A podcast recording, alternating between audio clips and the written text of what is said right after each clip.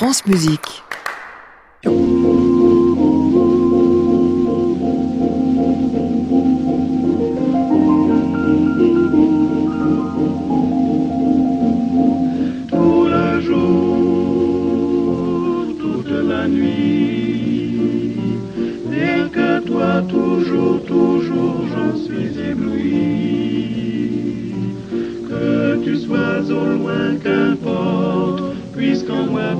Tendrement je t'emporte,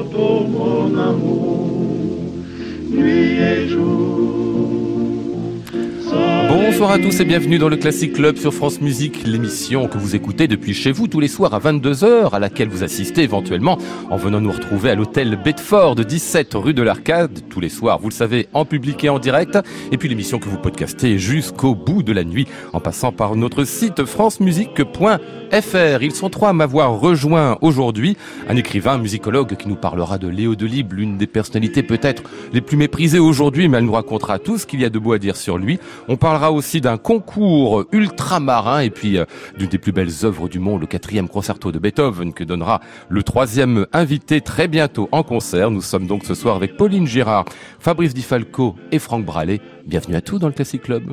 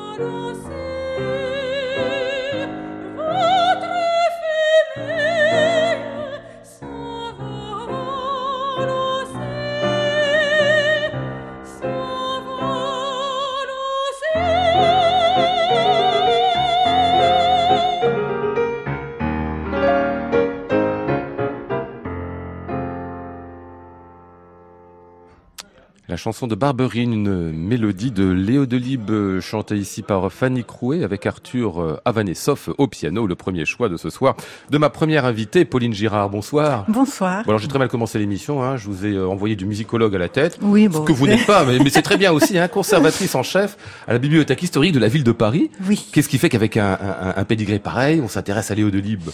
Euh, ben, je m'y intéressais avant d'arriver à la bibliothèque historique. Mais euh, à la bibliothèque historique, il y a aussi beaucoup de fonds euh, musicaux, en particulier sur la mise en scène d'opéra. Ah oui. Voilà. Ouais. Donc, euh, donc c'est pas très éloigné finalement.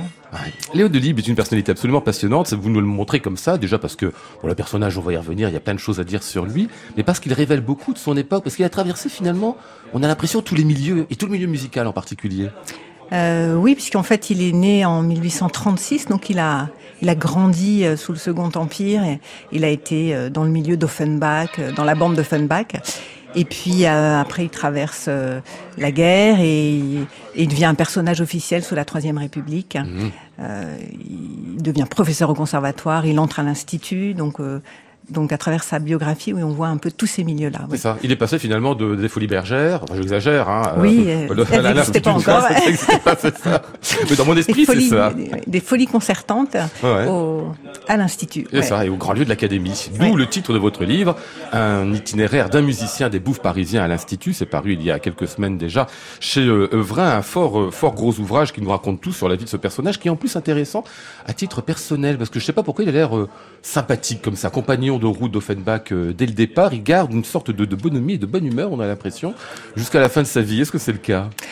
Ben, d'après les témoignages qu'on a récupérés, oui, euh, c'est un c'est un bon garçon entre guillemets, euh, un bon camarade qui aime bien faire des farces et qui en même temps est toujours très enthousiaste.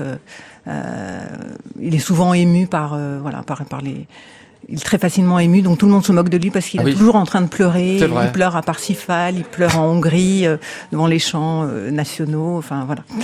Et, euh, et donc ça a l'air d'être un homme oui, très sympathique qui qui dit pas du mal des autres, qui euh, Ah, Il dit pas du mal des autres, mais Non. le- le- la postérité va en dire du mal de lui. Oui. hein.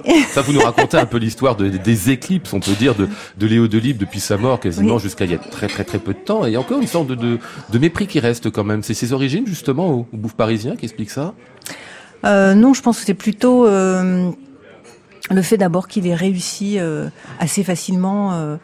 Euh, c'est pas du tout un musicien maudit, donc il Mm. a une carrière assez facile finalement, et puis un peu officielle hein, sous la Troisième République. Donc euh, par les musiciens qui ont immédiatement suivi, il a été considéré comme un personnage trop académique. Et, euh, et puis l'acmé a été beaucoup donné.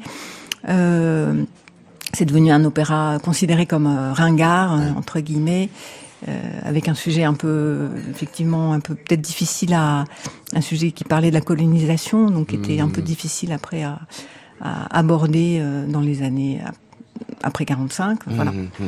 Euh, Offenbach, je l'ai, je l'ai cité quand je dis compagnon Oui. de route d'Offenbach, il l'était vraiment. Ah oui. Mais ils ont eu quand même des, pas des petits problèmes parce qu'ils ont été concurrents. Je sais plus quelle nomination vous nous racontez. Ben, en fait, ils ont été concurrents. euh, bah, D'abord, euh, oui, Delibes était le poulain d'Offenbach, et puis au bout d'un moment, il aurait aimé euh, euh, avoir plus d'opportunités que lui en offrait Offenbach dans son théâtre des bouffes parisiens. Qui restait Donc là, je pense- protecteur sur sa propre, euh, Oui, sa propre oui, carrière. Hein. oui. Ouais. Donc là, je pense que les, les relations sont un peu distendues. Et puis, à un moment donné, ils ont été concurrents sur un livret euh, euh, d'opéra euh, comique qui est devenu Le Roi l'a dit et qui est finalement revenu à Delibes. Mais là-dessus, il y a eu un petit, euh, je pense, un, C'est ça. un des, petit froid. Des conflits de compositeurs, Voilà.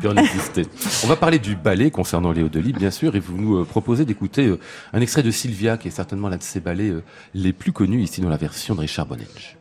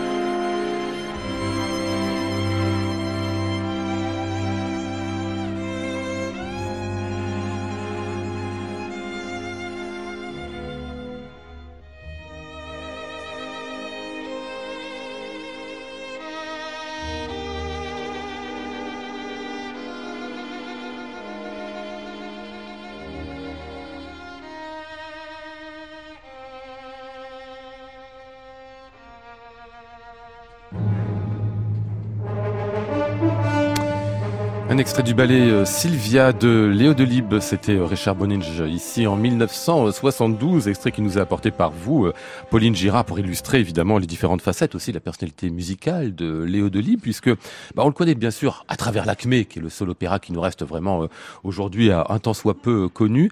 on le connaît comme compositeur pour l'opéra, pour un opéra très léger, mais c'est un homme qui a traversé beaucoup de genres, et entre autres le genre du ballet. Oui, en fait, c'est là que c'est le ballet qui l'a euh, qu'il a vraiment euh, lancé comme un compositeur euh, sérieux. C'est avec euh, Coppelia en 1870 qu'il est qu'il est devenu qu'il est rentré à vraiment à l'opéra comme un comme un compositeur reconnu d'un point de vue vraiment artistique. Il est sorti de l'opérette grâce au ballet. Et il a apporté au ballet aussi un petit peu à la musique de ballet quelque chose de nouveau, puisqu'avant avant lui c'était une musique un peu légère et qu'on considérait un peu, mais lui, il a, hum, il avait vraiment une ambition artistique pour la musique de ballet. Mhm. et il a fait des musiques de ballet plus complexes. Et euh, en particulier euh, donc Coppelia c'est déjà une très belle réussite.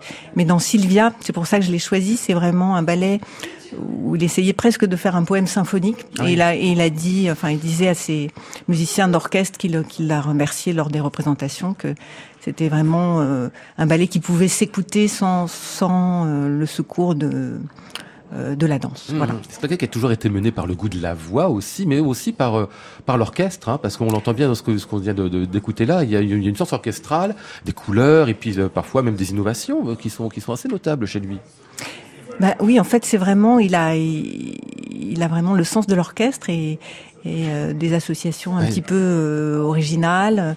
Euh, non, bon, c'est pas très original, mais dans Sylvia, il utilisera un saxophone aussi, un solo mmh. de saxophone. Euh, et il met, bah dans Sylvia, il y a des lettres où il, euh, il dit je veux, euh, enfin je je sais plus le détail, mais il a vraiment, il est vraiment très précis sur ce qu'il veut euh, des instrumentistes et il demande si les musiciens sont capables de faire tel ou tel solo pour mmh. euh, qu'il prévoit. Ouais. Voilà. Il est très scrupuleux en tout cas, ce qu'il demande, voilà, ce qu'il voilà. recherche. Non, non, ce il est très. Et il a beaucoup. Enfin, c'est un, une de ses qualités, c'est euh, justement la, la qualité de l'orchestration. Mmh.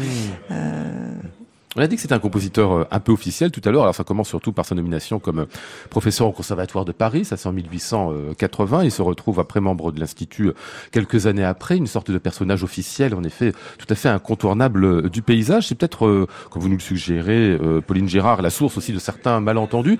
Il y a un Emmanuel au milieu qui est un petit peu responsable de tout, ancien élève à lui, avec une histoire quand même, bon, euh, encore une fois des conflits de compositeurs. Euh, bah oui, parce que Maurice Emmanuel, euh, euh, qui est devenu après professeur d'histoire de la musique au, au conservatoire, euh, c'est un élève de Delibes qui, euh, au début, les deux, le professeur et l'élève se sont bien entendus, et puis au bout d'un moment, en fait, euh, Maurice Emmanuel, qui poursuivait des études universitaires en parallèle, finalement trouvait que Delibes n'était pas assez euh, intellectuel pour lui. Mm -hmm. voilà, il se sentait un peu supérieur.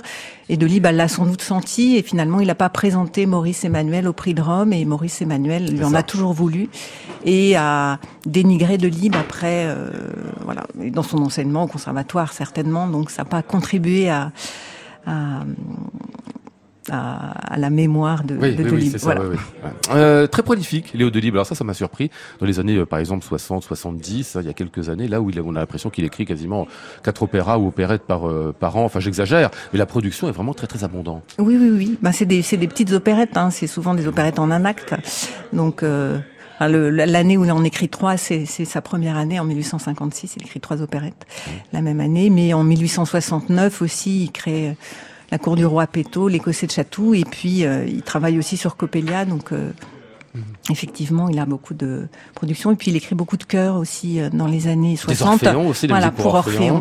Voilà. Ah ouais, de la mélodie, enfin plein de choses. Même de la musique religieuse. Vous nous avez apporté d'ailleurs ici un, un extrait d'une messe brève. Il en a fait beaucoup de, de musique religieuse comme ça euh, non, il a fait des petites choses euh, à droite à gauche et la messe brève, c'est un peu ce qu'il a fait de plus important. Elle est brève, pourtant elle fait 20 minutes, mais euh, c'était une commande euh, du, euh, du maître de chapelle de Saint-Nicolas du Chardonnay. Mmh. Et c'est un petit peu dans la lignée de, des chœurs pour enfants qui, qui, qui, qui continuent à composer dans les années 1870, dans la lignée des, des chœurs pour Orphéon. Et euh, c'est une musique assez simple, mais qui est très belle, et je trouve... Euh, euh, voilà. Intéressant d'écouter là. Voici la news day de cette messe brève de Léo Delibes.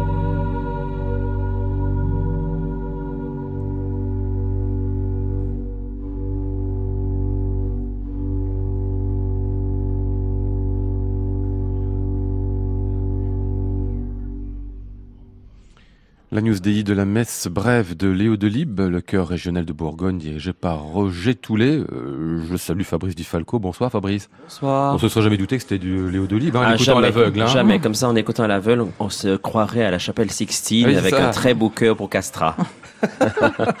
ben non, c'était du Léo Delibes. Surprenant.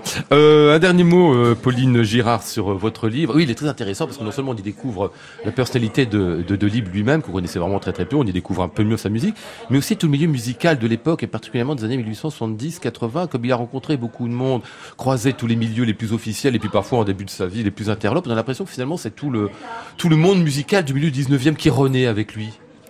Euh, bah oui, en fait, il a. euh, euh, on croise Georges Bizet, qui est un petit Oui. peu son concurrent euh, dans les années 60, mais comme Bizet meurt en 1875, euh, ça en fait un de moins entre guillemets. Euh, on croise Camille Saint-Saëns aussi beaucoup, et puis et puis Massenet, euh, voilà, qui, qui est un petit peu un de ses collègues, en tout cas à l'institut au conservatoire. Ah, puis toute l'articulation aussi, voilà. dis l'articulation professionnelle en fait entre les lieux, on va dire des lieux de pouvoir, des lieux Oui. où se fait la musique, les salons aussi. Oui, les salons, enfin voilà, s'il faut essayer de se faire jouer à l'opéra, Delibes, il essaye plutôt de se faire jouer à l'opéra comique, ça, ça correspond plutôt à- au genre de musique qu'il écrit. Euh, mais euh, hors de, enfin en tout cas pour un compositeur comme lui, hors de l'opéra, point de point de Et scène. oui, c'est ça. Voilà. C'est ce qui s'est fixé comme ligne de mire d'ailleurs dès le voilà. début. Hein, c'est Oui, ça. oui, oui. Pour être un compositeur vraiment reconnu, c'est c'est le compositeur lyrique qui existe d'abord. Léo Delibes, itinéraire d'un musicien des bouffes parisiens à l'Institut. C'est donc signé euh, Pauline Girard et c'est paru il y a peu chez Vrin. Classic Club, Lionel Esparza, France Musique. Il est 22h21. euh, Fabrice Di Falco, on va parler d'un concours avec vous ce soir. Enfin, on va parler un petit peu de vous après, peut-être si on a le temps.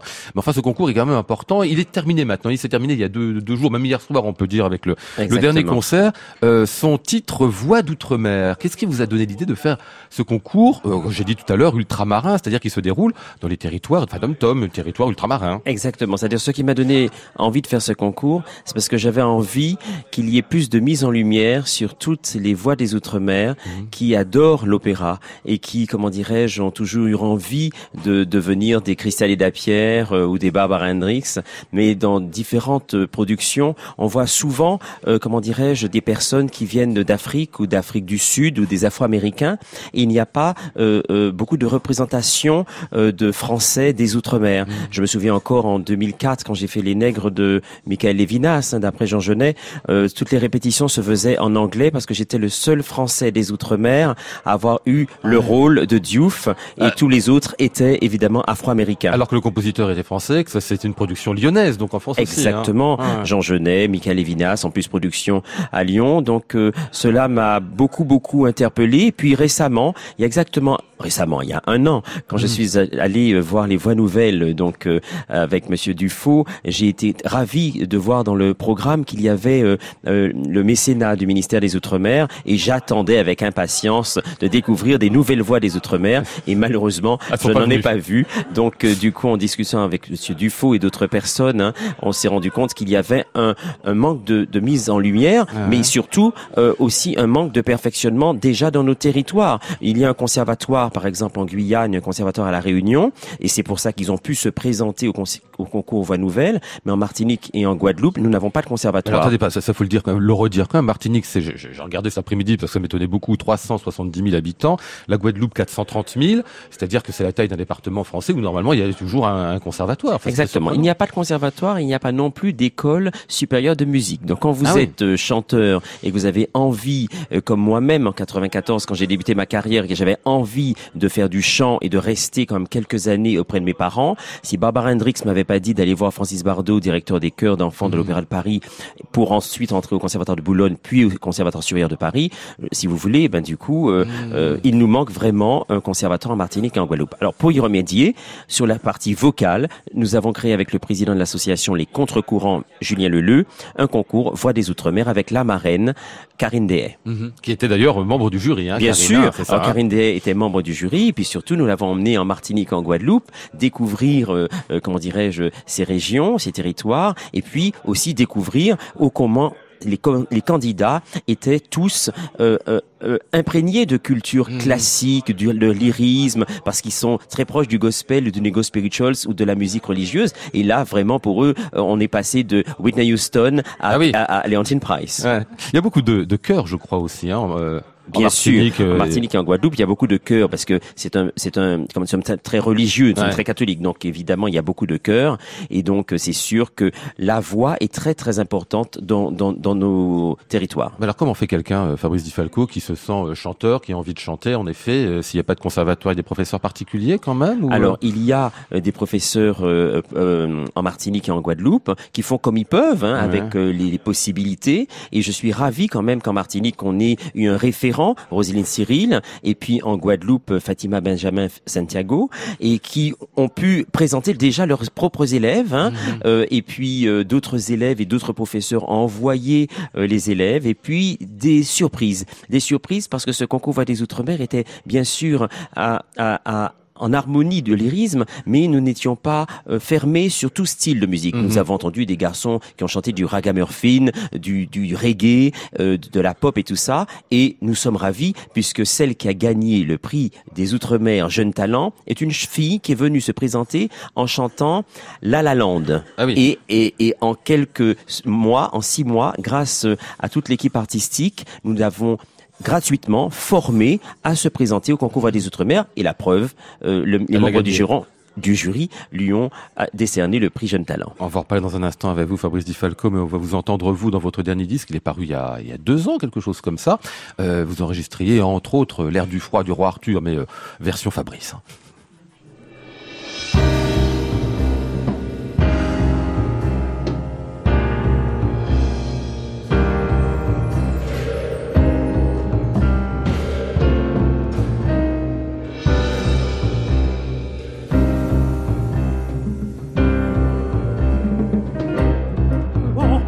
Hein.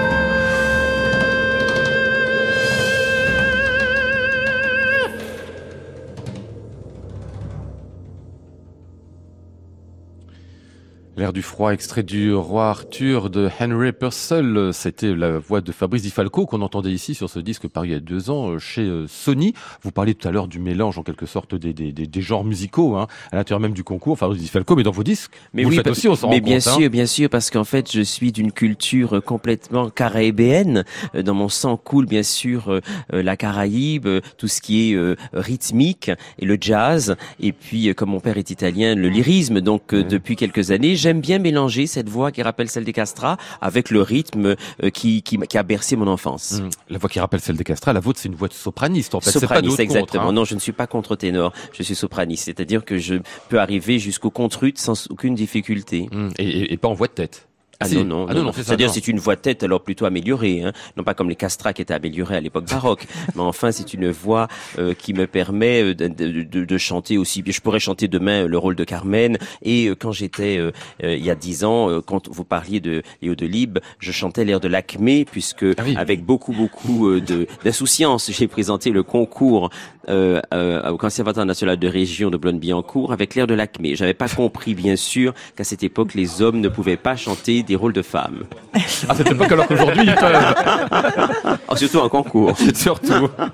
Alors le concours Voix d'outre-mer, donc c'est terminé. Maintenant, on en parle. Euh, qui l'a gagné? Tiens, je veux que je vous dis. Marie-Laure Garnier. Marie-Laure Garnier, déjà euh, prix du CNSM de Paris, Ouais. euh, qu'on a entendu récemment au Capitole de Toulouse, mais qu'on va entendre en mars prochainement. Eh ben, Marie-Laure Garnier a remporté la voix des Outre-mer parce qu'elle est une flûtiste, une organiste, une pianiste. Elle a eu cette chance, elle, de quitter, je dirais, avec tristesse, la Guyane, alors qu'il y avait quand même un conservatoire, pour entrer euh, en Île-de-France pour suivre un perfectionnement musical qui lui a quand même permis d'aller au CNSM et de remporter des prix et même de gagner le prix Voix des Outre-mer. Elle devient évidemment l'ambassadrice du concours Voix des Outre-mer 2019. Vous êtes en train de nous rappeler un truc, c'est quand on dit euh, dans l'Hexagone euh, monter à Paris, c'est en général 800 km en maxi- maximum, et ça peut se refaire en train le week-end suivant. Voilà, que nous- quand on vient de Guyane, c'est un peu plus compliqué. C'est-à-dire hein. que c'est plus compliqué. Nous aurions adoré, comment dirais-je, euh, la semaine euh, être euh, au conservatoire et le week-end Oui. rentrer chez nos parents, mais c'est pas possible à 8000 km. Alors vous nous amenez euh, un jeune homme qui a remporté quel prix le, dans, dans ce, dans ce concours? de cœur du jury. Alors, euh, comment dirais-je, du, et du concours Voix des Outre-mer. C'est un garçon qui est vénézuélien, Ouais. qui habite à la Martinique et qui a découvert, comment dirais-je, sa voix euh, réellement de ténor euh, en Martinique avec son professeur Roselyne Cyril, qui est devenue la référente d'ailleurs du concours. Et, et c'était tout à fait normal qu'il fasse partie de ce concours puisqu'il y habite en Martinique. Et le concours Voix des Outre-mer l'a invité à Paris suivre les masterclass comme les autres candidats et euh, il était ravi, en tout cas, de passer aussi bien euh, le concours euh, euh, à la salle Cortot, puisque pendant la délibération du jury, avec Laurine Favière, le coup de cœur Guadeloupe, avec Elvis Miat, le coup de cœur Île-de-France, et lui-même, le coup de cœur Martinique, ils ont fait le public attendre la délibération en interprétant différents airs. Mhm. Harry Briès, bonsoir. Bonsoir, merci pour l'opportunité d'être Bah, aujourd'hui je là. vous en prie, non, c'est gentil de venir nous voir. On va parler de juste quelques instants avec vous pour vous présenter un peu. C'est fait comment la découverte du, du chant et de votre voix pour vous? Bon, euh, on dirait que je suis né en deuxième fois à la Martinique. Parce que Parce à que- l'origine, vous êtes vénézuélien, c'est ça hein? Oui, je suis, je suis vénézuélien, mais j'étais choriste avant. Et depuis mon arrivée à la, à la Martinique, je commence à devenir comme soliste. Mhm. C'est grâce à, à Roselyne Cyril et à Le le concours de, de, de la voix de Outre-mer que je commence à avoir la, la, l'intention de devenir soliste. Ah, Parce que maintenant, vous faites quoi? Vous êtes étudiant encore? Quel- Oui, je suis étudiant Oui de langue. En langue, d'accord, très bien. Et en plus, chanteur en devenir. Voilà, ouais. Ah ouais. Euh, le concours, si j'ai bien compris, il y a des, des formations. C'est-à-dire qu'à partir du moment où vous êtes euh, choisi, vous pouvez suivre une formation qui a duré combien de temps? Six mois, c'est ça? Oui, oui, oui, oui. J'ai pris tous les, les, master, les masterclass. Je peux, je subir tout ça. euh, Donc, euh, on verra qu'est-ce que ça va donner euh, après. Avec le temps. Oui, avec le temps. Mais parce qu'on comprend bien, euh, Fabrice Di Falco, il s'agissait bien de prendre des voix qui étaient parfois dans des répertoires qui n'étaient pas nécessairement classiques, des voix qui étaient peut-être un petit peu brutes par certains aspects, et de, le- de les façonner un peu dans la perspective du concours. Exactement, c'est-à-dire que nous avons euh, fait entendre aux membres du jury des candidats complètement autodidactes, jusqu'à des candidats maîtrisiens comme Andreas Perret-Sursilé qui est à la à Radio France ou comment dirais-je Marie-Laure Garnier. Mais c'était important parce que c'est le premier concours qui permet une formation gratuite avant de se présenter au concours. Donc pendant six mois, on forme, on suit les candidats, on les fait entendre par d'autres chanteurs et chanteuses et on les emmène jusqu'à se présenter euh, en finale régionale, puis à la finale nationale, où devant les membres du jury, ils ont pu se présenter et faire entendre leur progression parce que les membres du jury avaient entendu des vidéos de ces candidats comme cette euh, jeune Livia Louis-Joseph Doguet. Les membres du jury avaient entendu La La Land pour- euh, euh, comme vidéo. Et, euh, ils- Mm. ensuite, quand ils l'entendent chanter Lo Perduta et qu'ils l'entendent ensuite chanter La Pianga, en six mois, on se rend compte que grâce à toute cette équipe du concours Voix des Outre-mer et aux professeurs, les, les, les, les voix se sont révélées. Hmm, donc il y a une vraie prise en charge, quoi. Bien On sûr. va vous retrouver, vous, euh, Fabrice Di Falco, dans ceci, un hommage à Jenny Alpha. Vous nous direz juste après quelle est Jenny Alpha.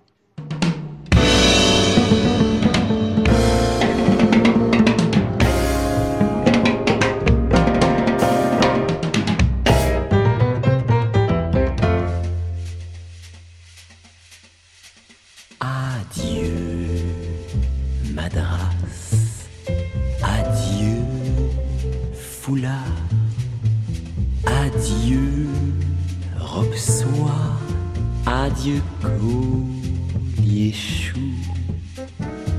Doudou en moi. Ligapathie. Et là, et là c'est pour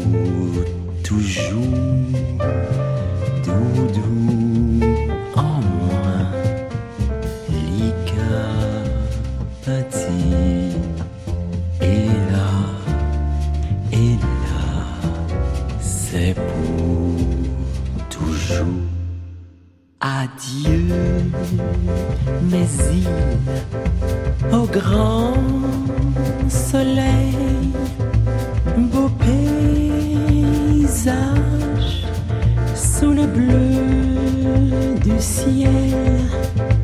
On n'y peut rien, c'est ça la vie. Le temps s'enfuit et tout finit.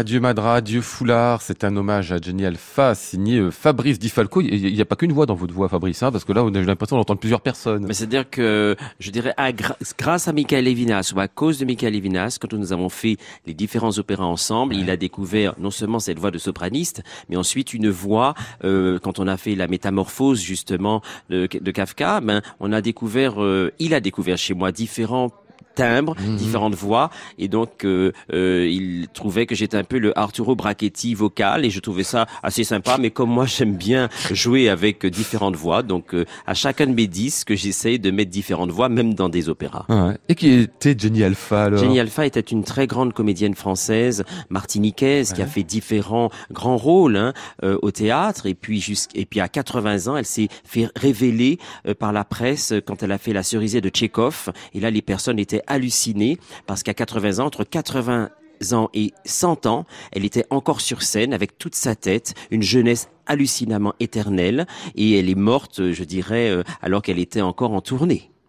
Je salue parce qu'il vient tout juste d'arriver. Franck Bralet, bonsoir. Bonsoir. Mais qu'est-ce qui vous est arrivé? Parce que vous deviez être là à 22h et puis normalement vous êtes à l'heure, mais qu'est-ce qui s'est passé? C'était une journée un petit peu, un petit peu contrariée. Euh, J'étais, je répétais justement avec l'orchestre de Picardie, avec lequel Ouais. je joue demain.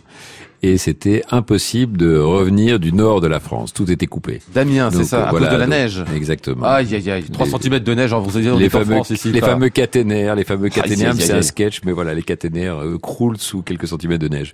Il, a fallu 5 heures pour venir, le pauvre. Enfin, du coup, on vous remercie de venir quand même au Classic Club parce que hein, Donc je suis passé par l'ouest. Voilà, j'ai réussi à rentrer à Paris par l'ouest. euh, par le Grand Ouest parisien. Vous êtes arrivé en fait juste au moment où vous raisonnez. Ce que vous avez dit, c'est Klaus Nomi. Non, non, c'était pas Klaus Ah, Nomi. Quand je suis arrivé dans l'hôtel, effectivement, ça m'a replongé dans ma, ma, ma jeunesse, mon adolescence, parce que j'ai en entendant cet air, j'ai vu euh, Klaus Nomi avec cette L'air du froid. eh ouais. Voilà, et avec, avec ce, ce look euh, quand même très impressionnant. Ah ouais, vous avez, vous avez aimé euh, Klaus Nomi, hein Fabrice Ah, beaucoup, Falco beaucoup. Moi, j'ai déc- hein. découvert euh, l'opéra euh, complètement avec Klaus Nomi Ah oui. parce que j'étais tout jeune et on m'a offert son, son disque et j'avais d'abord été très euh, euh, euh, charmé par le côté excentrique Hmm. de sa et ensuite quand j'ai entendu cette voix, j'ai dit à mes parents mais je voudrais bien faire ça. Des années plus tard, Barbara Hendricks m'a fait comprendre qu'il fallait que je prenne une voix beaucoup plus classique. Ah oui. Elle vous l'a dit d'un air un peu pincé à la tête que vous faites. Hein. Sois sérieux, mon garçon. Hein. Non, entre au conservatoire, suis des cours sérieux si Oui, tu veux ça. devenir artiste lyrique. Euh, je rappelle une dernière fois donc le concours Voix d'outre-mer. Bon, c'est terminé de la, finale il y, a, il y a deux jours.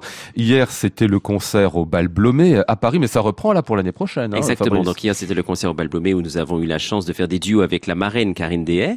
Et puis, euh, à partir de février, je pars en Guadeloupe et en Martinique pour recommencer les auditions euh, sur tous les candidats. À savoir que quand même, l'édition euh, 2018, nous avons eu 150 candidats à écouter. Ah oui. Et puis après, euh, je vais en Guyane avec Marie-Laure Garnier. Je vais à La Réunion avec Lara Bellon, euh, notre soprano colorato qui s'est présentée d'ailleurs avec euh, l'air de l'Acmé aux auditions. Et, et nous continuons puisque dans un an, nous irons à Saint-Pierre-et-Miquelon et à Tahiti. Vous écoutez France Musique, il est 22h41. Classic Club, Lionel Esparza, France Musique. Ben, Je vais sauter sur l'occasion, tiens, pour vous faire écouter aussi un, artiste de concours. Voilà. Enfin, il n'avait pas fait que ça, mais enfin, au moment où il l'entend là, c'est un jeune artiste de concours.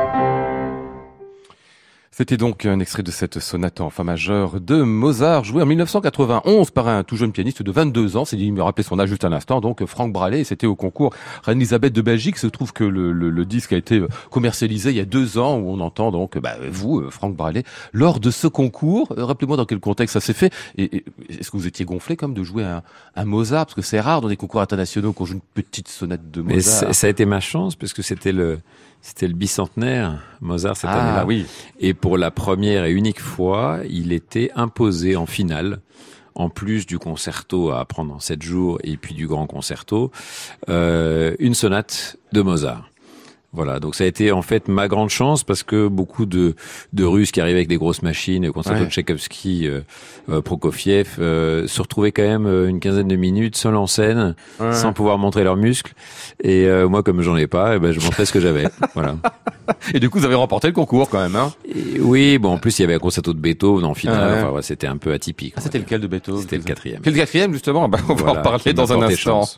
Quel, genre de, de jeune homme vous étiez à l'époque, là, 22 ans? Est-ce que vous vous en souvenez? Si vous aviez des rêves en tête, si vous vouliez déjà complètement faire du piano? Ah non, pas du tout, parce que à chaque chaque année, à peu près à cette période-là, justement, fin février, début février, euh, fin janvier, début février, je disais à mes profs, euh, non, finalement, la musique, euh, c'est Ah pas oui. pour moi. euh, Je retourne à la fac. euh, Les études me manquaient, les sciences me manquaient, et je leur disais non, je, bon, je vais être un bon amateur. Mais alors, il, il laisse laisse passer quelques semaines, insiste un peu, on en reparlera. Et puis euh, voilà, le printemps arrivant, je le moral remontait. On se remettait à l'instrument. C'était quoi les sciences en question, d'ailleurs? C'était euh, mais c'est plutôt la physique qui m'intéressait, mais j'étais j'étais meilleur en maths en fait. J'avais Ouais. plus de facilité en maths. Bon, avec les maths, on fait tout. Hein. Bah, il paraît, ouais, ouais. Et ça sert à la musique d'ailleurs, parce qu'on voit toujours plein de fantasmes sur le fait que les- l'esprit mathématique servirait en particulier aux compositeurs, à des gens comme Sébastien Bach. C'est des projections abusives de votre point Souvent, de vue alors, euh, pour certains compositeurs, oui. Si on pense à Bartok avec, par exemple, la musique pour cordes percussion Célesta, Ouais. qui est construite sur la suite de Fibonacci, peut-être. Mais moi, j'ai l'impression que c'est en même temps très complémentaire, Mm. parce que autant les maths sont euh, extrêmement cérébrales et autant la musique, euh, c'est quand même avec euh, une autre partie de de l'être qu'on Mm. s'exprime. Quatrième concerto de Beethoven, disiez-vous, c'était la première fois que vous le jouiez à l'époque? Absolument, ouais. parce que je, je donc je suis arrivé par, par un faisceau de hasard dans ce concours qui était un peu trop gros pour moi, et mes profs euh, me disaient bon écoute vas-y le cœur léger parce que c'est pas du tout un concours pour toi, tu as Ouais. pas le profil, c'est un concours pour, euh, pour russe euh, bodybuildé, et donc au lieu de, de choisir un concerto pour gagner, je me suis dit bon si avant de reprendre mes études j'ai une fois la chance de jouer sur une belle scène avec un grand orchestre. Il y a un concert, vous savez, le, le petit carnet qu'on a tous là à faire avant de mourir. Moi, c'était pas Ah ouais. avant de mourir, j'étais quand même jeune, mais c'était à faire avant de, euh, avant de retourner à la fac et de, Ouais. de quitter la musique. C'était jouer une fois dans ma vie ce concerto. Voilà, ça m'a été offert ce soir-là Incroyable. de le jouer Ah ouais. Et, c'était bien? Mais en fait, j'étais tellement émerveillé de pouvoir le jouer. Mais Parce que j'étais en amour avec ce concerto, Euh, voilà, et d'avoir un grand orchestre. C'est la première fois que je joue avec un grand orchestre sur une, comme la salle de Palais des Beaux Arts, qui est une magnifique salle de concert. Donc j'étais euh, dans un état euh, un peu de, de grâce, et comme c'est un concerto qui lui touché par la Ah grâce dans les concertos de Beethoven, voilà, qui a une espèce de fragilité, de côté lumineux. euh, en fait, il y a eu une adéquation euh, ce soir-là. Alors, il se trouve que le quatrième concerto de Beethoven vous a pas quitté depuis. Hein, vous le jouerez euh, demain, euh, jeudi, euh, à Paris, aux Invalides. Ce sera avec euh, Harry Van Beck et l'orchestre de Picardie, avec lesquels vous répétiez justement aujourd'hui, et suite à quoi vous rentriez, enfin avez essayé en tout cas de rentrer en train. Ce quatrième concerto, vous le dites, touché par la grâce absolue, bien évidemment. Est-ce que vous en êtes pas lassé avec le temps, avec les après les 30 ans, parce que la grâce c'est bien joli, mais quand on la répète trois fois par an, c'est plus très la grâce. Et ben c'est ça qui est très étonnant. le reste. Avec ce, il y a, y a une, une espèce de beauté euh, insondable. Alors d'abord, je ne joue pas tous les jours, donc je, je le quitte, je le retrouve. hein. C'est un peu comme dans la chanson, on s'est perdu, on s'est retrouvé, on se, on se revoit. Et, euh, et il y a quelque chose de, de, de je sais pas, d'immarcessible dans ce concerto. C'est-à-dire que c'est un- intouché. Euh, et je, chaque fois que je remets les, les mains dessus, que j'ouvre la partition, euh, je continue de m'émerveiller que ça ait pu sortir d'un esprit, euh, d'un esprit humain. Hum, Rien que sur le premier accord, surtout sur le premier accord. Pourtant, il est simple. On hein. va dire euh, euh, sur la première phrase. Le La premier accord est très beau, mais ce qui suit est quand même pas mal non plus. Et les, les, les quelques premières mesures euh, d'ouverture au piano, oui. Ouais. C'est pas ce quatrième concerto qu'on va écouter ici, parce que vous l'avez pas enregistré à ma, à ma connaissance.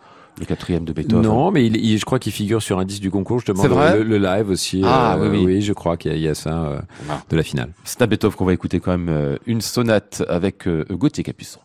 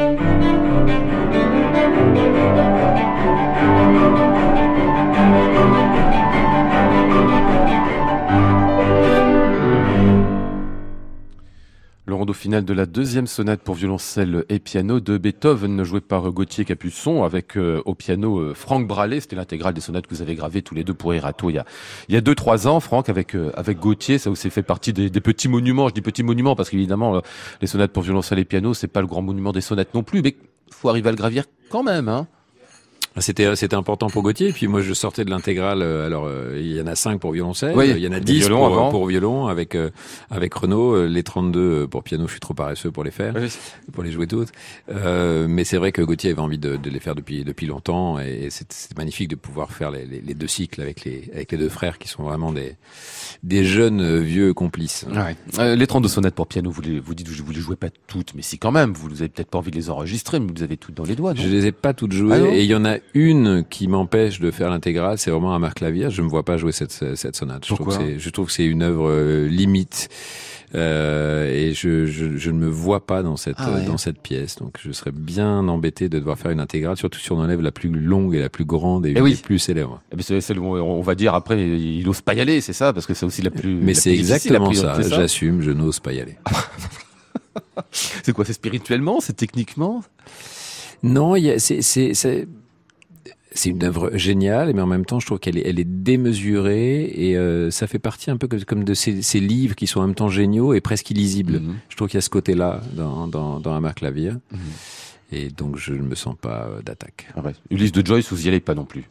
J'ai essayé d'y aller plusieurs fois. Et ça n'a pas marché. Mais j'attends ma, ré- ma révélation, mais, mais toujours pas. Euh, voilà, il faudrait que je le réouvre. Ah ouais. Non, je dis ça parce qu'en plus vous êtes, euh, enfin, lettré, je ne sais pas, mais grand amateur de littérature de livres aussi. Oui, mais c'est, alors, vous parlez de Joyce, mais je pense à, à Normance. Moi, je suis un grand admirateur de, de, de Céline et, et Ferry pour euh, une autre fois, qui est un livre qui sur 400 pages détruit en bombardement. Ouais. Bon, j'aime tellement Céline que je, je, je l'ai lu, mais j'imagine bien que pour certains, c'est un livre illisible et génial en même temps. Ah ouais. Et l'Élysée, quand même, on n'est pas obligé d'y aller obligatoirement. Il faut y aller si euh, il y a une porte qui s'ouvre. Pour Ben pour lire ce genre de choses ou pour jouer quelque chose comme la Hammer Clavier. Oui. Vous, vous allez pas jusqu'à vous confronter à ce truc dur en disant je vais relever le défi. non, en musique, non. En fait, Euh, c'est, c'est plutôt une histoire d'amour qu'une histoire de défi. Donc, euh, quand il y a une œuvre qui, qui vous invite ou qui vous attire, ou... mais sinon, j'ai pas envie d'y aller euh, au forceps. Hum, je comprends, je comprends parfaitement. J'ai lu quelque part de vous, vous disiez euh, Franck Bralet qu'il y a des moments en concert, euh, ça arrive pas tout le temps, mais ça arrive. Vous avez la sensation que ça joue à travers moi, pour dire la pour dire la phrase telle qu'elle est. C'est, mon ami Eric Le Sage, je te moque toujours de moi, il m'envoie des SMS avec le ça, avec carrément majuscule, comme si je me prenais pour une espèce de, de, de, de prophète. Mais pour euh, prendre une image euh, beaucoup plus euh, terre à terre, mais qui m'avait beaucoup marqué, c'est un, un pilote de, grand pilote de rallye français qui s'appelle Didier Auriol, qui est un grand champion et qui disait qu'à certains moments, il avait pas l'impression qu'il faisait des efforts, des efforts pour rester sur la route, il avait l'impression de dessiner la route avec sa voiture, comme s'il la créait, c'est-à-dire qu'il volait et il, il dessinait la route en, en temps réel. Il n'y avait plus aucun, euh, aucune contrainte euh, technique. Et c'est un peu ça avec la musique. À un certain moment, c'est comme si elle se créait dans l'instant et qu'il y avait juste un, un flux à, à suivre pour ne pas dire que quelque chose tra- me traverse ou parle à travers moi. Ah, mais ça se conçoit, ça se conçoit très bien. Vous parliez de grâce encore tout à l'heure, c'est ça, ça rejoint ça finalement. Oui, c'est ça, c'est qu'il n'y a plus aucun effort. C'est que les choses se passent euh, naturellement. Ça veut pas dire qu'on joue mieux d'ailleurs. Hein. C'est pas après si on écoute l'enregistrement, c'est pas nécessairement Mhm. le la version de référence, mais c'est que mais on vit tout ça dans la vie, hein, des moments comme ça où tout se fait sans aucun effort, où tout est naturel, où tout paraît à sa place Mhm. euh, au moment même, d'une justesse euh, absolue. Ça peut être le cas en concert. C'est pas systématique. Et ça se choisit pas à ce moment-là. Hein. On le décide pas. Non, ça se ça se prépare. On essaye de créer les conditions pour que ça soit rendu possible. Ça dépend parfois de aussi du public, euh, du lieu, de l'instrument, de, de beaucoup de paramètres euh, qu'on ne maîtrise pas. Mhm. Le roi vient quand il veut, comme dit le, le poète. Hein. Oui, c'est un peu ça. chose comme ça. Euh, Franck Bralet qu'on retrouvera donc en concert demain, jeudi, ce sera à la cathédrale Saint-Louis euh, des Invalides à Paris avec l'orchestre de Picardie, Harry Van Beck euh, à la baguette, quatrième concerto de Beethoven comme vous l'aurez compris. Et puis en deuxième partie de programme, la première symphonie de Félix Mendelssohn. Un tout dernier mot, quand est-ce qu'on pourra revoir euh, Fabrice Di Falco, vos, vos chanteurs de voix d'outre-mer? Très Euh, rapidement, au mois de mars, je crois. Le hein. 22 mars, au Bal Blomet, euh, nous allons pouvoir entendre Marie-Laure Garnier, Andreas Perret-Ursulé et moi-même. Nous allons faire un petit programme euh, de duo. Et puis, nous allons inviter aussi, comment dirais-je, les autres diplômés du concours Voix des Outre-mer. Ce sera donc 22 mars, Bal Blomé. Et puis, euh, un petit clin d'œil à ce disque qui est paru chez Indécence. On en reparlera bientôt avec euh, Pascal Moragues, parce que vous avez enregistré Brahms avec lui. Ici, euh, Franck Bralé, et puis avec le violoncelliste Christian Poltera, entre autres ce trio opus 114, qui est une autre merveille, une autre œuvre touchée par la grâce, on peut le dire aussi. hein.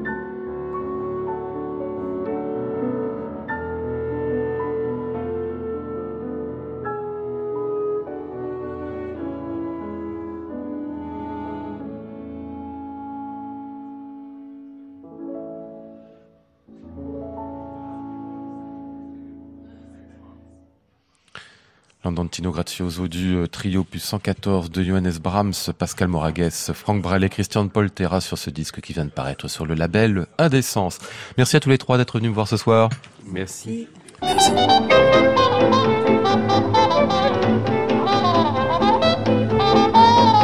Nous étions aujourd'hui avec Maud Nourri, Flora Sternadel, Max James, Thomas Robin et Clément Vuillet.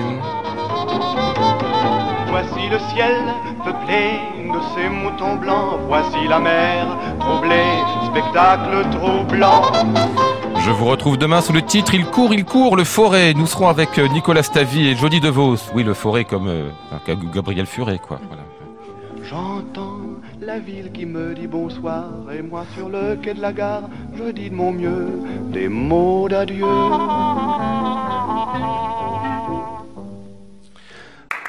À réécouter sur francemusique.fr.